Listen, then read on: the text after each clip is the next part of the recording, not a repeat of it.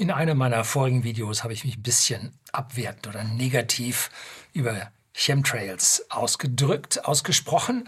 Ja, die einen sagen Chemtrails und hier in Bayern sagt man Chemtrails. Ja, man sagt ja auch Christus und nicht Christus. Auf der anderen Seite heißt es in Bayern China und nicht China. Nun gut, also egal wie man das ausspricht, ich habe also da die Meinung vertreten, gibt es nicht und habe auch früher schon mal ein Video gedreht, was leider nicht mehr online ist. Und darum will ich jetzt hier mal das ganz neu drehen, mit neuen Worten beschreiben und nicht ein Re-Upload dazu machen. Und wenn Sie auch der Meinung sind, Chemtrails gibt es nicht, dann geben Sie mir mal einen Thumbs up. Wenn Sie allerdings zu den Chemtrail ja, Kritikern, dass es sie gibt, dass Sie diese Theorie richtig finden, gehören, dann geben Sie mir einen Daumen runter. Dann kann ich so ein bisschen an dem Plus und Minus, an den Thumbs Up und Thumbs Down, kann ich dann erkennen, wie bei Ihnen, bei den Zuschauern, ja, die Meinung vertreten ist, ob es diese Chemtrails gibt oder nicht. Ja, irgendwie muss ich mich entscheiden, ob ich das Chemtrails oder Chemtrails nenne. Wie ich nun im Detail zu dem Chemtrails stehe und wie ich die Argumentation führe, dass es sie nicht gibt, darum soll es heute in diesem Video gehen. Die einen werden zustimmen, wie gesagt, die anderen werden wie immer dagegen argumentieren und jeder soll da machen, was er will. Ich persönlich habe Luft- und Raumfahrttechnik an der TU München studiert und da gab es eine ganze Menge Stoff in Sachen Meteorologie, Aerodynamik, Strömungsmechanik, Wärme- und Stoffübertragung, Verbrennungskraftmaschinen, Luftfahrtantriebe und, und, und. Also eine ganze, ganze Menge, die da reingehört.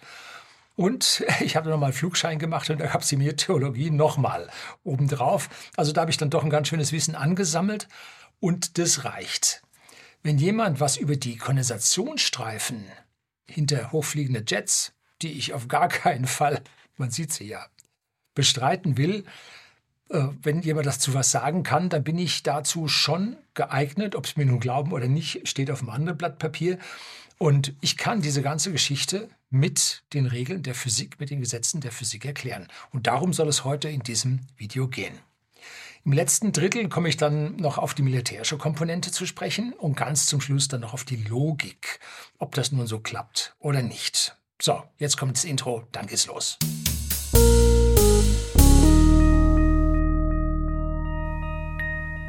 Guten Abend und herzlich willkommen im Unternehmerblog, kurz Unterblog genannt. Begleiten Sie mich auf meinem Lebensweg und lernen Sie die Geheimnisse der Gesellschaft und Wirtschaft kennen, die von Politik und Medien gerne verschwiegen werden. Und uh, heute haben wir ein Mythos, ein Geheimnis. Ja, Realität oder Mythos. Ja, darum soll es heute gehen. Die Menschen sehen im Himmel immer oder am Himmel immer diese weißen, langen, zum Teil breiten, zum Teil ewig anhaltenden Kondensationsstreifen und sprechen das, davon, das müssen Chemtrails sein. Nun müssen wir einige Dinge hier definieren und erklären. Und wenn wir das gemacht haben, dann sind die Chemtrail sehr und ich an dieser Stelle nicht weit auseinander. Denn die Dinge haben natürlich einen, natürlich einen nicht natürlichen Ursprung. Also sie sind künstlicher Natur, vom Menschen verursacht. Und wodurch sie verursacht sind und was sie macht, darum soll es jetzt im ersten Teil gehen. Als erstes wollen wir uns mal um die Atmosphäre kümmern und den Aufbau unserer Atmosphäre. Erstmal ein paar Fakten. Der Flugverkehr nimmt bei uns langfristig deutlich zu. Haben Sie mitbekommen, es gibt heutzutage eine Menge Menschen, die ja jedes Jahr zwei, vier, sechs Mal in den Flieger steigen, einmal hin, einmal wieder zurück. Also gibt es eine Menge Leute und ich habe mich auch selber schon dabei überrascht, wie ich dann auch schon mal auf zehn Starts und Landungen in einem Jahr gekommen bin, abgesehen von einer Zeit als Privatpilot. Da waren es dann im Jahr auch schon mal 200. Ne? Gut, kommt vor. Diese Verdopplung habe ich vor ein paar Jahren mal über eine statistische Untersuchung in der Flugrevue, glaube ich, gelesen. Und da sprachen sie von einer Verdopplung des Flugverkehrs alle 10 bis 11 Jahre. Eine Verdopplung. Als ich Luft- und Raumfahrttechnik an der TU München studierte, nun, da lebte die Bevölkerung von München noch mit dem kleinen Flughafen München-Riem mit einer Startbahn im Ostteil der Stadt. Und heute ist dort das Messegelände. Ne? Also das war so ein kleiner Flughafen in der Stadt und das reichte für die Millionenstadt München, die sie damals auch hatte, schon hatte an Einwohnern, reichte das aus. Der heutige Verkehr ließ sich dort nun in keinster Weise abwickeln und Seit 1994, 1995 sind wir draußen äh, im Erdinger Moos äh, bei Freising mit zwei Startbahnen. Die Anzahl an Fliegern hat sich massiv vergrößert. dass also die Starts und Landungen sich nicht so vervielfacht haben, aber das Passagieraufkommen und natürlich auch die, die Masse der Flugzeuge. Und wenn wir jetzt diese Verdopplung in zehn Jahren sehen, dann hat sich seit 1980 der Flugverkehr bei uns versechzehnfacht. Hm? Den ersten Teil meines Studiums verbrachte ich an der Technischen Hochschule, heute Technische Universität Darmstadt. Und damals gab es extreme Kämpfe um die Startbahn West am Frankfurter Flughafen. Das schwappte bis auf diese Technische Universität über. Und die Flugzeuge dort flogen in mittlerer Höhe über meinen Wohnort hinweg. Ja, nicht so wie heute. Alle anderthalb, zwei Minuten einer äh, in der Flughafennähe, sondern da waren es dann so alle halbe Stunde einer. Ne? Also das war damals noch deutlich, deutlich weniger. Wenn ich heute hier im Voralpenland meine Spaziergänge mache und mal zum Bergwandern gehe, dann gucke ich mich immer um und zähle. Wenn ich so aus dem Auto aussteige, dann zähle ich erstmal, wie viele Kondensstreifen sehe ich denn. Nun, und meistens sind es um die zehn. Mal ein bisschen größer, mal ein bisschen mehr, mal ein bisschen weniger. So um die zehn. Und zu den Zeiten des Lockdowns, uh, da war es dann manchmal keiner. Da sieht man, was sich da getan haben. Und diese Kondensationsstreifen haben nun besondere Eigenschaften. Und zwar dimmen sie das Licht. Das sind ganz, ganz dünne Eispartikel, Eiswolken in der Luft. Und die streuen das Licht und damit kommt die Sonnenstrahlung nicht so auf der Erde an, wird diffus reflektiert und ja, macht es dann bei uns kühler. Sie dimmen das Licht, sagt man dazu. Und nach dem 11. September 2001, nach den Anschlägen in den USA, wurden alle Flugzeuge in den USA gegroundet. Das heißt, am 12. und 13. September flog kein einziges Flugzeug. Und was merkten die Meteorologen? Die Temperaturen gingen rauf. Die gingen um anderthalb Grad Celsius hoch. Und erstaunlicherweise, darüber redete dann jeder, ne? und erstaunlicherweise sanken sie in der Nacht um eben diese anderthalb Grad wieder ab. Denn in der Nacht wird die Wärme des Bodens in den Weltraum abgestrahlt. Und wenn wir jetzt diese dünne Wolkendecke, diese Zirren, diese Eiswolkenschicht dazwischen haben, ja, dann strahlt es weniger ab. Das heißt, die Wärme wird vorher in den Weltraum reflektiert und die, die unten ist, die lässt, es nicht raus. Also man, man gleicht die Temperaturen, den Temperaturunterschied zwischen Tag und Nacht aus. Es gibt meteorologisch drei Stockwerke an Wolken. Danach werden sie klassifiziert, danach erhalten sie ihre lateinischen Namen. Und das untere Stockwerk nennen sie Strato. Also immer wenn Sie eine Wolke mit Strato als Vorsatz finden, dann handelt es sich um eine niedere Wolke. Dann kommt das mittlere Stockwerk, das ist dann Alto. Und dann das hohe, das ist Cirro. Also haben wir Strato, Alto, Cirro. Und jetzt gibt es in allen drei Stockwerken gibt es die Cumuluswolken, diese Blumenkohlwolken, ne? Diese Quellwolken, die durch Kondensation von Wasserdampf entstehen. Und die gibt es oder die gibt es, wie gesagt, in allen drei äh, Stockwerken, allerdings mit etwas anderer Ausprägung, sehen ein bisschen anders aus, sind aber optisch ähnlich. Und dann gibt es die Stratus, die Schichtwolken, die durch Aufgleitvorgänge wärmer Luft auf kühlere Luft zustande kommen. Dabei kondensiert es dann aus. Es sind Schichtwolken und die gibt es auch in allen drei Stockwerken. Und interessanterweise gibt es jetzt die sogenannte Cumulus-Nimbus-Wolke, die reicht vom untersten Bereich über den mittleren bis in den höchsten Bereich hinauf. So, und nun fragen wir uns erstmal, wie entstehen denn nun Wolken? Ganz allgemein. Letztlich beim Vorstellen meines CO2-Messgeräts habe ich das schon ein bisschen mal am Beispiel erklärt. Unsere Luft besteht zu 78 Prozent aus Stickstoff und 21 Prozent aus Sauerstoff. Also 99 Prozent der Luft, die Sie jetzt hier ja, nicht sehen, die, sich, äh, die besteht aus Stickstoff und Sauerstoff. Und da ist aber noch was anderes drin, nämlich Wasserdampf. Und wenn Sie jetzt einen Topf auf die Herdplatte stellen, um sich dann Tee zu machen, dann sehen Sie da Schwaden aufsteigen. Das ist Wasserdampf. Das hat mit Luft nichts zu tun. Das ist also, sind nicht Stickstoffmoleküle, N2, das sind auch nicht Sauerstoffmoleküle, O2, sondern das sind Wasserdampfmoleküle H2O. Werden die kalt, werden die zu Wasser, kondensieren. Äh, werden sie wärmer als 100 Grad, gut, je höher sie raufkommen, äh, kocht das früher das Wasser, bei uns hier so vielleicht um 96 Grad, dann entsteht Wasserdampf. Ne? Kühlt man es noch weiter unter Null ab, dann bekommen Sie Wassereis. Ne? Das sind die Aggregatzustände des Wassers. Und wenn der Wasserdampf über dem kochenden Teewasser sich mit der Luft vermischt hat, sehen Sie ihn nicht mehr. Der ist genauso durchsichtig wie Stickstoff und Sauerstoff auch. Luft kann jedoch nicht beliebige Mengen an Wasser enthalten. Wenn man zu viel Wasser in die Luft gibt, dann kondensiert dieses Wasser aus. Und wenn es kalt ist, sehr kalt ist, dann gibt es kleine Eiskristalle in der Luft. Ne? Wie viel Prozent Wasserdampf in der Luft enthalten sein kann, hängt von der Temperatur ab. Es gibt Messgeräte, die messen Ihnen den Wassergehalt in relative Luftfeuchte, in Prozent RF. Das ist jetzt nicht, wie viel Prozent der Luft ist Wasser, sondern wie viel Prozent der möglichen Wassermenge, die die Luft aufnehmen kann, ist da schon drin. Wenn man 100 Prozent erreicht und noch mehr Wasser zugibt, gibt es Kondensation.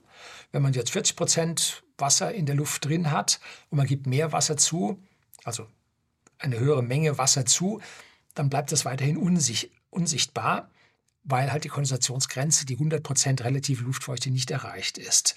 Wie viel ist da nun Wasser drin? Nun, da gibt es absolute Kennzahlen von Gramm pro Kubikmeter. Also Kubikmeter ist 1 Meter mal 1 Meter mal 1 Meter. Und da rechnet man nun in Gramm. Ein Gramm ist ein Milliliter Wasser. Bei 30 Grad Celsius haben Sie bei 40 Prozent relativer Luftfeuchte, so ein ganz normaler Tag, haben Sie 12 Gramm pro Kubikmeter Luft, Wasser drin. 12 Gramm pro Kubikmeter. Bei 0 Grad Celsius und 40 Prozent Luftfeuchte, relative Luftfeuchte, also 30 Grad kühler, gehen da nur noch 2 Gramm rein. Also statt 12 Gramm gehen da nur noch 2 Gramm rein. Das heißt ein Sechstel. Und deswegen ist, wenn es bei uns kalt ist, öfter mal wolkig. Ne? Das ist wichtig zu verstehen. Es gibt einen unterschiedlichen Wassergehalt bei unterschiedlichen Temperaturen in der Luft. Das ist ursächlich verantwortlich für diese Kondensationsstreifen, die wir hinter den Flugzeugen sehen. Jetzt nimmt die Temperatur der Luft mit steigender Höhe ab. Und zwar richtig. Ne? Das hängt, die, die Höhe der Abnahme hängt nun daran, wie viel Feuchtigkeit in der Luft drin ist. Da gibt es also einen sogenannten trockenadiabatischen Temperaturgradienten. Das ist ungefähr ein Grad pro 100 Meter in der Höhe. Das heißt, wenn man im Gebirge, im Gebirge 1000 Grad hochsteigt, hat man es in der Regel 10 Grad kühler. Das ist auch der Grund, warum dann auf irgendwelchen Zuckerinseln da in der Karibik und sonst wo äh, die angenehmen ja, Villen der Zuckerbarone ja dann oben auf dem Hügel waren. Da waren es nämlich die entscheidenden paar Grad kühler und nicht so schwitzig da unten wie die Arbeiter, die dort leben mussten. Ne?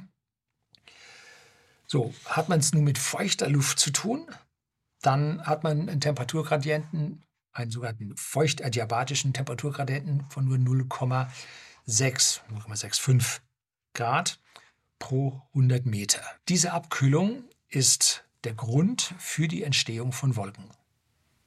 Hm? Das heißt, steigt die Luft nun auf, erwärmt sich am Boden durch Konvektion am Boden, wird wärmer und steigt nun auf, dann wird sie irgendwann beim Aufsteigen so kalt, dass die 100% relative Luftfeuchte erreicht wird es kommt zu Tröpfchen, es bilden sich Wolken. Und deshalb, wenn Sie in die Ebene schauen, sehen Sie eher eine Wolkenuntergrenze. Beim der Fliegerei nennt sich das Ceiling, also die, die Decke, die Wolkendecke, die man über sich hat. Und die ist ziemlich glatt, meistens jedenfalls, es sei denn, es hat stark turbulente Luft, dann schaut es ein bisschen anders aus. Aber im Normalfall hat man eine Wolkenuntergrenze und da sind die Wolken ziemlich glatt, weil die Luft aufsteigt und dann kann sie das Wasser nicht halten und es führt zur Kondensation und da hat man dann nun die Wolken. Bis zu einer Höhe von 15 Kilometern nimmt die Temperatur der Atmosphäre massiv ab und unsere Verkehrsflieger fliegen auf der Langstrecke so zwischen 10 und 14 Kilometern Höhe. Und dort hat, ist die Temperatur je nach Feuchtigkeitsgehalt auf minus 55 bis minus 65 Grad bereits abgekühlt. Also das ist richtig kalt da oben. Und die Fähigkeit, Wasserdampf zu lösen, also dass es nicht in Tröpfchen oder Eiskristallen vorliegt, ist da oben schon sehr, sehr gering. Die nimmt nicht mehr viel Wasserdampf auf. Früher konnte man die Flughöhen und die Temperaturen, Flughöhe immer noch, aber Temperaturen kann man in letzter Zeit relativ selten noch an seinem Sitz auf dem LCD-Display dann abrufen. Aber hin und wieder findet man noch, dass man sieht, wie kalt das dann da draußen ist. Jetzt kommen wir zu den Kondensationsstreifen von den Flugzeugen. In so einer Flugzeugturbine von so einem Jet verbrennt Kerosin. Das ist eine enge Fraktion beim Rohöldestillieren ja, in der Region des Diesels. Und dieses Kerosin verbrennt mit der Luft, genauer gesagt mit dem Luftsauerstoff, zu Wasserdampf und CO2. Ziemlich einfache Reaktion. Der Wasserstoff aus den Kohlenwasserstoffen, die im Kerosin drin sind oder aus denen Kerosin besteht, äh, reagiert mit dem Luftsauerstoff zu Wasserdampf und der Kohlenstoff mit dem Luftsauerstoff zu CO2. Da muss man ein sauberes Verhältnis einstellen in den Brennkammern und dann kommt da hinten im Prinzip Wasserdampf und CO2 raus, aber nicht so ganz. Temperaturen sind sehr hoch. Sogar der Stickstoff reagiert mit dem Sauerstoff. Es entstehen Stickoxide. Da oben hat man keine Katalysatoren drin. Da muss man das einstellen. Und da kommt dann da hinten auch mal ein bisschen was anders raus, als man so will. Ne? Kommen wir nachher noch ein bisschen drauf, wenn, man, wenn wir uns um den Schwefelgehalt von diesem Luftfahrtkraftstoff dann noch ein bisschen darum kümmern. Früher waren die Triebwerke extrem viel schlechter. Man hat die Verbrennung lange nicht so unter Kontrolle. Und beim Start konnte man da so schwarze Rußfahnen sehen, wenn da so eine Boeing 707 oder 727 da startete. Das war also gruselig. Ne? Da ist man mit Spritüberschuss in die Brennkammern gegangen und Deshalb entstand Ruß, der nicht zu CO2 noch verbrannt ist. Und deshalb kamen die Rußpartikel raus. Das war jetzt nicht Feinstaub, sondern eher Grobstaub. Aber das Zeug kam da hinten mächtig raus und legte sich dann dreckmäßig über die Landschaft. Ganz, ganz schlimm. Heute kann man das noch bei alten Militärflugzeugen sehen. Zum Beispiel Boeing B-52, der Langstreckenbomber der USA, der jetzt, glaube ich, seinen Lifecycle auf 100 Jahre verlängert bekommen hat. Kann man sich die ausdenken. Gut, bei alten Filmaufnahmen aus dem Zweiten Weltkrieg sieht man Bomberverbände, jetzt Boeing äh, B-17, allesamt damals noch mit Kolbentriebwerken, mit einer Gipfelhöhe von auch über 10 Kilometern, wo flogen die 11 oder so, hm, auch mit Kondensationsstreifen hinter den Triebwerken. Ich blende Ihnen hier mal ein gemeinfreies Bild ein, dass Sie das sehen können, wie das da damals ausgeschaut hat. Und wo kam das her? Nun, auch die Benzine, mit denen die Kolbenmotore fliegen, ähm, haben auch diese Kondensationskeime drin und verbrennen auch zu, hin zu Wasserdampf. Und es bilden sich im Prinzip diese Tröpfchen hinter dem Flugzeug. Wir brauchen gar nicht mal so lang schauen. Vielleicht zuerst noch ein Wort zu den Kondensationskeimen. Wenn man Wasserdampf in die Luft gibt, dann kondensiert der nicht unbedingt zu Tröpfchen. Das kann man also eine Luft überladen mit Wasserdampf, denn die, der Wasserdampf braucht kleine Tröpfchen, an denen, äh, kleine Keime, an denen sich dann Tröpfchen bilden, damit wir zu einem echten Tropfen kommen. Und wenn diese Keime nicht da sind bei extrem klarer Luft, dann gibt es diese Tröpfchen nicht. Erst wenn wir feinste Stäube da drin haben, dann geht es los. Und in den Triebwerken, da kommen entweder diese feinen Rußpartikel raus, wop, kommen die Kondensationskeime, oder aber Schwefel, der dann nicht gereinigt wurde, der da drin ist, dann mit irgendwelchen oh, Schwefel, Oxyden, sonst was, äh, kommen die da hinten raus. Und daran bilden sich dann auch diese Tröpfchen und führen zu diesen Kondensationsstreifen. Ne? Also da ist genügend an Kondensationskeimen drin, dass das passiert. Die Kondensationsstreifen hinter den Flugzeugen existieren oder entstehen besonders häufig, wenn es sich um kalte, aber feuchte Luft handelt. Kalt, man kann weniger Wasser aufnehmen, feucht, es ist schon viel Wasser drin. Und diese beiden Effekte sorgen für Kondensationsstreifen, die dann so lang sein können und so dauerhaft sein können, dass sie von einem Horizont bis zum anderen durchgehen. Und da sich diese Kondensationskeime jetzt ausbreiten, kann dieser Kondensationsstreifen sehr breit werden, dass die auf einmal, ja, da oben in der Höhe zwei, drei, vier Kilometer breit werden. Und wenn man so eine Luftstraße hat, wo alle halbe Stunde ein Flieger lang fliegt oder alle Viertelstunde ein Flieger lang fliegt, kann da auch sofort mal eine geschlossene Cirruswolkendecke dann dadurch entstehen. Es gibt aber auch den Zustand, dass die Kondensationsstreifen, die Kondensstreifen, sich wenige Flugzeuglängen hinter dem Flugzeug wieder auflösen. Also erstmal dauert es äh, 10, 20, 30 Meter, bis der Kondensationsstreifen sich bildet und dann 10 Flugzeuglängen, Flugzeug 50, 60, 70 Meter lang, bis die sich wieder auflösen. Warum das? Nun, die Abgase vom Triebwerk sind sehr heiß und die sind so heiß, dass es keine Tröpfchen geben kann. Wenn sie sich dann mit der Umgebungsluft vermischt haben, dann kühlen sie ab und auf einmal kann es Kondensation geben. Und wenn sie sich dann ganz stark vermischt haben, dann haben sie sich wieder aufgelöst. Hm, das passiert vor allem dann in wärmerer und trockener Luft. Und man sieht heutzutage im niederen Bereich, wenn die Flugzeuge also im Steigflug sind, bis rauf zu, ich sag mal, 5, 6, 7, 8 Kilometer Höhe, sieht man diese Kondensationsstreifen gar nicht. Und hm, dazu ist die Luft zu warm und man findet es nicht. So, nun kann sich Luft entweder laminar bewegen, das bedeutet, äh, Luftteilchen, die sich nebeneinander befinden, bleiben so nebeneinander und bewegen sich durch die Luft. Oder aber sie kann sich turbulent bewegen, wo alles durcheinander völlig zufällig stochastisch bewegt. Und in solchen laminaren Bereichen herrschen andere meteorologische Bedingungen vor als in den turbulenten. Wenn es ein Flugzeug durch so einen laminaren Bereich durchfliegt, gibt es Kondensation. Kommt es in turbulenten, gibt es keine Kondensation. Ne? Gibt es wieder in linearen, gibt es Kondensation. Oder ein Flugzeug ist im Steig, Steigflug, kommt in eine warme Luftschicht, ist nichts, kommt in eine kalte, wop, Kondensation, kommt in eine kalte, wieder nichts. Und diese Steigflüge sind ja, nicht, sind ja nur am Boden so, weiter oben sind sie dann so. Ne? Da trägt der Flügel nicht so viel. Da ist man sehr schwach am Steigen und dann sieht es an, als ob einer anschaltet und da hinten wieder ausschaltet. Ne? Der ist einfach nur durch eine andere Luftschicht geflogen. Dass es diese unterschiedlichen Luftschichten gibt, können Sie im Flugzeug ganz, ganz einfach selber erfahren. Und zwar manchmal ist die Luft turbulent und manchmal ist es ganz ruhig. Ne, da sieht man, mal hat man so eine Luftschicht, mal hat man so eine Luftschicht. Und ohne dass das Flugzeug nun rauf oder runter geht, ist es mal ruhig und mal ist es wackelig und dann ist es wieder ruhig und dann ist es wieder wackelig. Ne? So, also da sieht man, dass diese Luftschichten durchaus sich abwechseln. Und Sie sehen ja auch auf den Wetterkarten die Hochgebiete, die Tiefdruckgebiete, äh, die Fronten, die dazwischen sind. Und ein Flugzeug, was nun längere Strecken fährt, fliegt, äh, kommt nun von der einen, vom einen System ins andere System, fliegt durch so eine Front durch und und und. Da ist also ein heftiger Wechsel dabei. Dazu kann es jetzt noch, gibt es jetzt noch, wie gesagt, diese Steigflüge, die so, sagen wir mal, die ersten 100 Kilometer ähm, stattfinden, bevor man auf die Reiseflughöhe kommt. Und es gibt jetzt noch den Sinkflug und der geht so ungefähr 30 Minuten, 25 Minuten vor der Landung, beginnt der Sinkflug. Und was machen dann die Piloten? Die segeln, die nehmen die Leistung auf Leerlauf zurück und segeln zu Boden. Und wenn man die Leistung auf Leerlauf zurücknimmt, kommt hinten nur noch ein Bruchteil an Wasserdampf und CO2 aus den Triebwerken raus. Und Rostpartikeln oder so. Und schon sind die Kondensstreifen auch weg. Das heißt, wenn also ein Flugzeug in der Höhe fliegt, und auf einmal schiebt es Gas rein, weil es den nächsten Flight Level erreichen muss, 1000 Fuß höher. Dann auf einmal ist mehr Kondensationsfeuchtigkeit äh, für Kondensation im Abgasstrahl vorhanden. Es muss reduzieren, die Flughöhe nimmt die Leistung zurück, schon ist wieder weniger drin. An, aus. Ne? Ja, aber das Flugzeug ist konstant geflogen. Ja, dann hat es eine Luftschicht geändert.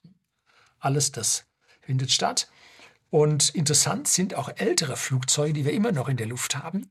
Die haben nämlich ein geringeres sogenanntes Bypass-Verhältnis. Wir haben in der Mitte ein echtes Düsentriebwerk mit Verdichter, Brennkammer und Turbine und hinten einem Strahl, der per, ja, der per Geschwindigkeit, hoher Geschwindigkeit, der Abgasstrahl drückt. Und die neuen Flugzeuge haben außen einen sogenannten Fan. Das sind die großen Blätter, die man vorne sieht, die am Triebwerk vorbei die Luft beschleunigen, wie ein riesiger Propeller mit, mit ganz, ganz vielen Blättern. Und dieser äußere Luftstrom geht nun nicht durch die Brennkammern durch. Gut, auch die älteren Flugzeuge, die jetzt fliegen, haben schon ein gewisses Bypass-Verhältnis. 1 zu 1,5, 1 zu 2, irgend sowas. Aber die modernen, die kommen da, ich weiß nicht, wie hoch sind die jetzt? Oh, 1 zu 5, 1 zu 6. Also gewaltige Luftmassen, die außen am Triebwerk vorbei beschleunigt werden, die sich dann hinten da vermischen. Und die alten hatten einen viel, viel heißeren Abgasstrahl. Ne? Die also hier ja, zu weniger Kondensation neigten, weil die Temperatur einfach viel höher war, bis die ganze Sache sich dann mit der Umgebungsluft vermischt hatte. Und nun kommen wir noch mal ein bisschen zu den Kondensationskeimen, zu den Tröpfchen, die sich dort bilden. Und das passiert bevorzugt an Schwefelverbindungen. Und im Kerosin ist Schwefel drin. Während bei uns im Kraftstoff über die vergangenen Jahrzehnte der Schwefelgehalt immer weiter reduziert wurde durch Entschwefelungsanlagen, so haben wir jetzt pro Kilogramm Kraftstoff 10 Milligramm maximal zulässigen Schwefel. 10 hm, Milligramm auf ein Kilogramm. Das ist also ein Millionstel, äh, 10 ein Hunderttausendstel. Ne? So. Und im Kerosin haben wir nicht 10 Milligramm, sondern 3000 Milligramm zulässig, also 3 Gramm aufs Kilogramm. Das ist richtig heftig. Das ist das 300-fache. Ne? Und da gibt es keinen Katalysator in diesem Triebwerk. Das verbrennt hurtig, ja. Man stellt das stöchiometrisch ziemlich gut ein, damit der Wirkungsgrad möglichst hoch ist. Aber der Schwefel ist und bleibt da drin. Der kann ja nicht was anderes werden. Ne? Hm? So, der bleibt da drin und liefert die Kondensationskeime. Ein ziemliches Unding, dass wir damit so viel Schwefel fliegen. Man könnte das auch entschwefeln wäre ein, ein leichtes nicht, aber wir kennen, wir haben diese Entschwefelungsanlagen. Ne? Und das Kerosin ist teuer genug. Nun, es hat nicht so viele Steuern drauf. Und die Privatjets, die haben sich jetzt ja das letzte Mal beim großen Klimakonferenz darauf geeinigt, dass auf Privatjets keine CO2-Abgabe erhoben wird auf den Sprit von den Dingern. Ne? Ja, wer schreibt, der bleibt. So einfach ist das. Nun gibt es ja eine allgemeine Klimaangst, möchte ich mal sagen, vor einer zu starken Erwärmung der Erde oder überhaupt einer Erwärmung der Erde. Und da sind nun so Klima, ich möchte schon sagen, Klimahysteriker auf die Idee gekommen, man sollte Kampfflugzeuge nehmen. Hat man F-15 vorgeschlagen, weil die besonders große Gipfelhöhe haben. Und die sollen in ganz großer Höhe sollen die Schwefelverbindungen versprühen, damit daran Kondensationskeime gibt, damit es diese Zirrenwolken, künstlichen Zirrenwolken gibt und dass es damit dann auf der Erde kühler bleibt. Ja, herzlichen Dank. Schwefel in der hohen Atmosphäre. Ja, ich möchte das nicht. Nein, sollten wir dort nicht haben. Durch die mit steigenden Wirkungsgraden kühleren Abgase der Triebwerke und die Versechzehnfachung des Flugverkehrs haben wir es jetzt mit einer extremen Kondensation in unserer Atmosphäre zu tun. So, jetzt kommen wir mal ein bisschen mal in die, das war jetzt physikalische Erklärung auf, auf MINT-Art, Mathematik, Mathematik, Informatik, Naturwissenschaft und Technik. Und jetzt kommen wir mal mehr so auf die menschliche Seite, auf die negative menschliche Seite bei der ganzen Geschichte. Und natürlich, das streite ich gar keinster Weise ab, gibt es seit jeher Versuche durch den Menschen, das Wetter zu beeinflussen. Also seit jeher ist vielleicht übertrieben, aber seitdem man meint, man könnte es. Und falls das Militär es schaffen würde, bei einem potenziellen Feind die Ernte zu verhageln, ja, wenn die Bodentruppen dort einen Ausfall machen wollen, weicht man den Boden auf in Matsch. Äh, man lässt es dort frostig werden, dass die Probleme bekommen. Oder ja, man kann also ertränken, erfrieren, denken sich was aus, was die Militärs wollen. Die wollen eigentlich alles das. Dann wäre ein Krieg eigentlich schon beendet, bevor er richtig begonnen hätte.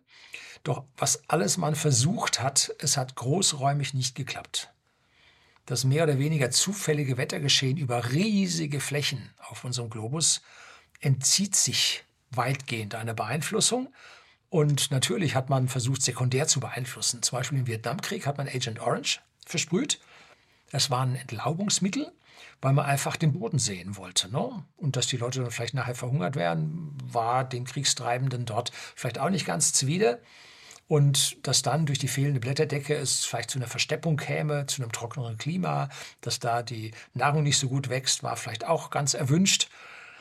Und ja, man wollte angeblich nur den Boden sehen, um den Feind aufzuspüren. Da gibt es also schön über Agent Orange eine Zusammenfassung in Wikipedia, gebe ich Ihnen unten einen Link in die Beschreibung rein, können Sie nachlesen. Und es wurde gleichzeitig, ob gewollt oder ungewollt, ein furchtbares Dioxin freigesetzt, eines der schlimmsten Dioxine, die es gibt, was dann im Prinzip ja, auf die Menschen eingewirkt hat. Auch da steht im Wiki was drin. Furchtbare Geschichte. So, auch bei uns versprüht man Chemie in die Wolken. Ja, jetzt kommen wir so richtig dahin, oder? Nun, ganz offiziell auf Anforderungen. In Rosenheim gibt es das, in Stuttgart gibt es das. Und zwar sind die Hagelfliege, also offiziell die Hagelabwehr. Und mit Impfungen von Wolken mit Silberjodite hat man eine Fackel, eine Kerze unter der Tragfläche, meistens von so einer Cessna, wie ich sie geflogen bin, drunter angebracht. Da drin brennt äh, eine, ja, ein äh, Schwarzpulvergemisch, enthält 7% äh, Silberjodid. Und das verteilt sich dann in Schwaden hinter dem Flugzeug. Das bringt man unterhalb der Wolkenbasis von diesen anfangs genannten Cumulus-Nimbus-Wolken aus, weil dort gibt es gewaltige Aufwinde mit Abkühlung, Kondensationskeimen, Hagelbildung, dann wieder abwinden, dann kommen die wieder hoch, nehmen nochmal Wasser auf und das Hagelkorn wächst und wächst und wächst und dann fallen solche Dinge zu Boden und zerstören Ernten und Früchte und Autos und schlagen hin und wieder mal einen Menschen tot. Und da geht man hin, gibt dieses Silberjodid unter die Wolkenbasis, dass die Wolke das ansaugt, früher die Hagelkörner erzeugt und kleinere Hagelkörner auswirft. Damit ist nämlich eine ganze Menge schon gedient und der Schaden an Ernten, an technischem Gerät, am menschlichen Besitz geht also massiv zurück. Klappt nicht immer so, wie man will. Auch schon bei diesem kleineren Umfang klappt das nicht. Und in dem Artikel über Wolkenimpfung oder Hagelabwehr, bei Wikipedia gibt es auch unten den Link, da wird das Versagen bei solchen Versuchen in St. Petersburg zur Militärparade oder in China zu, was war das, Olympischen Spielen oder so, wird es gezeigt, weil da hat sie mich zwischendrin dann äh, ordentlich gewettert, was die Leute gar nicht so wollten und eigentlich abwehren wollten. Also wir tun das Ganze, das will ich auch gar nicht mh, mm, ja, bestreiten, bloß in dem großen Maße. Das sehe ich nicht. Jetzt kommen wir dann zum Geheimen. Das sind die Militärs, die das machen. Ne? Und das wird uns untergejubelt. Sie wissen alles gar nichts davon. Kann man ja auch sehen, dass das da oben ist und so. Ne? So. Was für eine Theorie liegt nun hinter dem Glauben der Chemtrail-Anhänger? Es geht darum, dass dem Flugzeug Kraftstoff, spezielle Substanzen zugesetzt werden, so wie Aluminium, Barium und solche Geschichten, und dass diese Chemtrails an- und ausgeschaltet werden können. Da geht er an und da geht er wieder aus. Da hat einer angeschaltet, einer ausgeschaltet. Nicht hilfreich in der Hinsicht war ein Witz, den jemand gemacht hat. Der hat ein Flugzeugcockpit aufgenommen von irgendeinem Boeing Airliner und hat dann neben diese ganzen Schalter für Landing Light und so weiter, hat er einen kleinen Schalter hingemacht, stand drüber Chemtrail. Das Ding ging viral und die Leute fingen an, das zu glauben, dass es da einen Chemtrail-Schalter am Cockpit. Ich kann dir sagen, ich war oft genug in so einem Cockpit drin. Den Schalter gibt es nicht. Man müsste außerdem irgendeine Befehlskette haben, die sagt, da schaltest du ein, da schaltest du aus. Ne? Und wer? Und welche Ziele hat man? Willensbeeinflussung des Menschen, Reduktion der Lebenserwartung, was auch immer. Ne? Ich bestreite nicht, um es nochmal zu sagen, dass unsere Kondensationsstreifen massiv häufiger geworden sind und dass sie einen Einfluss auf unser Wetter haben. Bestreite ich nicht dass sie mit Fleiß gemacht werden. Ja, man will schließlich von A nach B fliegen. Ne? Die Luftgesellschaften tun alles, um möglichst viele Flieger in die Luft zu bekommen. Dass man sie aber zum Schaden der Menschheit bewusst einsetzt, es könnte da einen Kollateralschaden geben. Jo, da bin ich auch bei Ihnen. Aber bewusst zum Schaden der Menschheit? Nein, da bin ich nicht bei Ihnen. Stellt sich die Frage, wo sind die Tanks dafür in diesen Flugzeugen, wenn man da an- und abschalten kann? Ne? Wo sind die gesonderten Tanklaster, die zu den Flieger fahren und das Zeug betanken? Ich habe die nie gesehen, ne? Die gibt's nicht. Ich will nicht bestreiten, dass das Militär rücksichtslose Versuche macht. Dafür sind die bekannt, ne? Weil sie ja die ultimative Waffe suchen. Ich denke da so, Wuhan, ne? Scheint jetzt ja auch nicht, scheint so. Ähm, anscheinend äh, ist das jetzt aufgekommen. Die großen Vertreter sagen mittlerweile, das entstammt einer Gain-of-Function-Forschung. Ne? Und Gain-of-Function ist sowieso da. Ne? So, das wird überhaupt nicht bestritten. Aber haben Sie sich mal überlegt, wenn man jetzt die Sache über Militärflieger machen würde? Da gab es Bilder mit so Tanks in Flugzeugen drin. Die einen Tanks waren äh, Wassertanks, um Testflüge für maximale Beladung von Flugzeugen durchzuführen. Da tut man Wassertanks rein. Die werden miteinander mit äh, Schläuchen oder Rohren verbunden, um sie gemeinsam zu be- und entladen zu können am Boden. Äh, ich kann mir aber auch vorstellen, dass sie da Chemikalien reintun und auch mal umeinander spritzen ne, um zu gucken, was da so passiert. Wie gesagt, das Militär sucht. Ne? Sucht, wie sie uns umbringen können. Ja. Aber haben Sie sich mal die Einsatzhäufigkeit unserer Flieger angesehen? Geld an die Lufthansa, äh, Lufthansa sei schon, die Bundeswehr keine.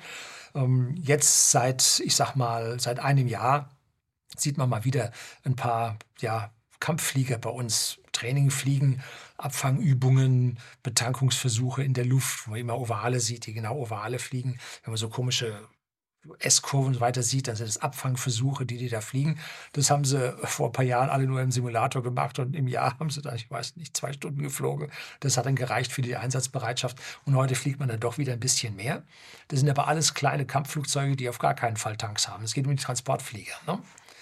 Und von der Einsatzbereitschaft der neuen A400M, ja, so ganz gut war die nun auch nicht. Und ich würde mal so schätzen, dass wir nicht mal 0,01 Prozent Militärflüge mit Transportmaschinen über Deutschland haben. Auch glaub, die Zahl ist, glaube ich, auch noch hochgegriffen. Ne?